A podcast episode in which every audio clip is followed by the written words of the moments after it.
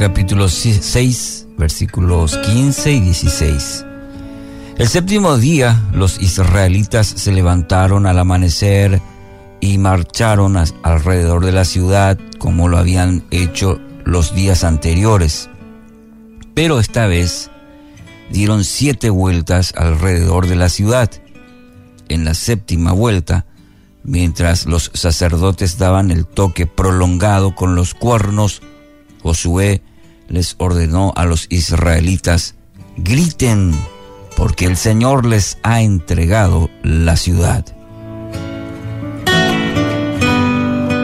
Dios había dado claras instrucciones a Josué para la toma de Jericó, uno de los eventos quizás más increíbles que encontramos ahí en el Nuevo Testamento, en el Antiguo Testamento, mejor dicho. Ahora bien, estas instrucciones eran así, diríamos, peculiares. ¿Por qué Dios pidió que den una vuelta a la ciudad durante siete días? Porque el séptimo día tuvieron que dar siete vueltas a la ciudad. No sé, uno quiere pensar por qué en la primera vuelta o por qué de esa manera. Pero surge esa pregunta, ¿verdad? No sé si alguna vez lo pensó en este episodio del pueblo de Israel. vuelta a la ciudad durante siete días. Y el séptimo tener que dar siete vueltas a la ciudad. Y no era un, una manzana. Imagínense lo que es dar la vuelta a toda una ciudad. Algunos aspectos que me gustaría que tengamos en cuenta de, de este episodio en el Antiguo Testamento, que podríamos rescatar lecciones eh, a nuestra vida lecciones importantes como esta. En primer lugar, que no nos gustan los procesos.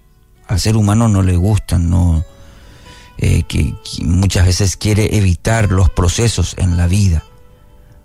Estamos más mentalizados en el objetivo y olvidamos la importancia del proceso. Fíjese, a veces nos proponemos metas eh, pero cuando hablamos del, proceso que eso involucra, queremos evitar, ¿verdad? O que, sea lo, menos costoso, por lo menos.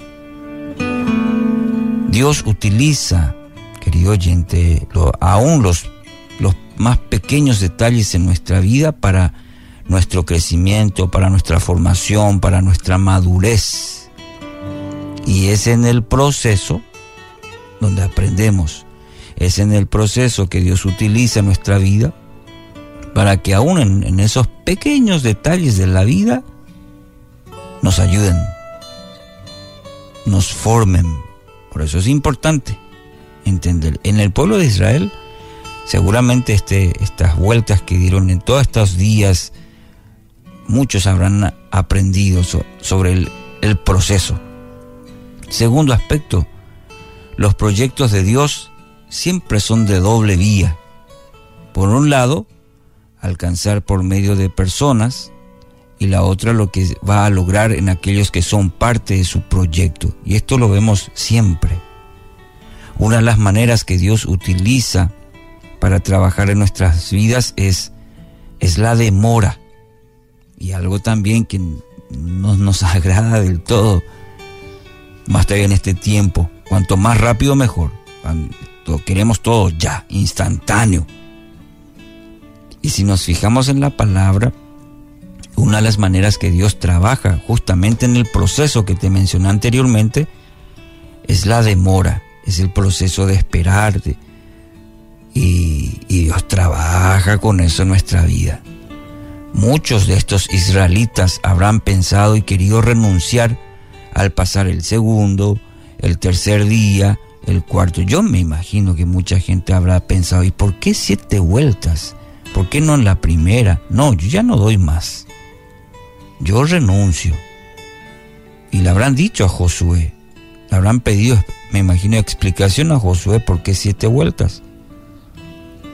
Y, Dios trabaja, querido oyente, en, nuestra vida con esa demora. Va trabajando en personas por eso, de doble vía, por medio de personas, Dios trabaja Y la otra es que va a lograr aquellos que son parte de su proyecto. Seguir intentando las veces que sea necesario, aun si no vemos aparente resultado. Imagínese dar el quinto día, el sexto día y no pasa nada. Pea habrán dicho los, los israelitas. No pasa nada, no hay resultado. Y Josué, no, la instrucción es esta. Demos mañana otra vuelta más. El séptimo día, hoy tenemos, señores, tenemos que dar siete vueltas.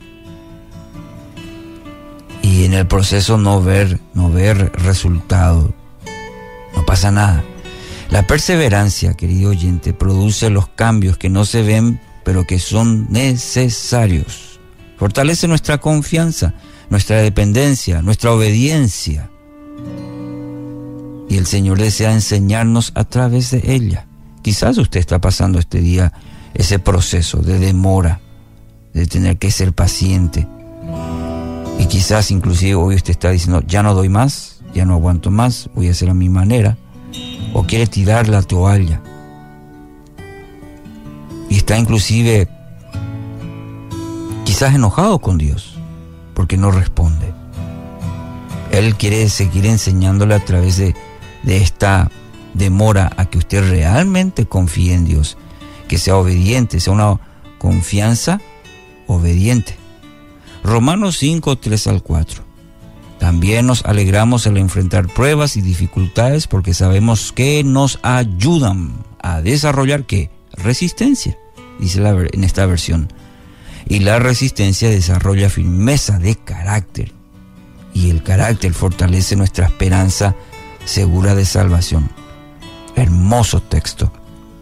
Romanos 5, 3 al 4. Medite un poco en ello y pida a Dios, pidamos que nos ayude en este proceso de desarrollar resistencia. Esa resistencia nos va a ayudar en, en un carácter firme y ese carácter va a fortalecer la esperanza que tenemos en Cristo. Resistir, persistir e insistir para conseguir. Querido oyente, no renuncien, no renuncia a aquello que Dios le llamó. Él está orando, Él está orando para su bien. Que así sea, en el nombre de Jesús.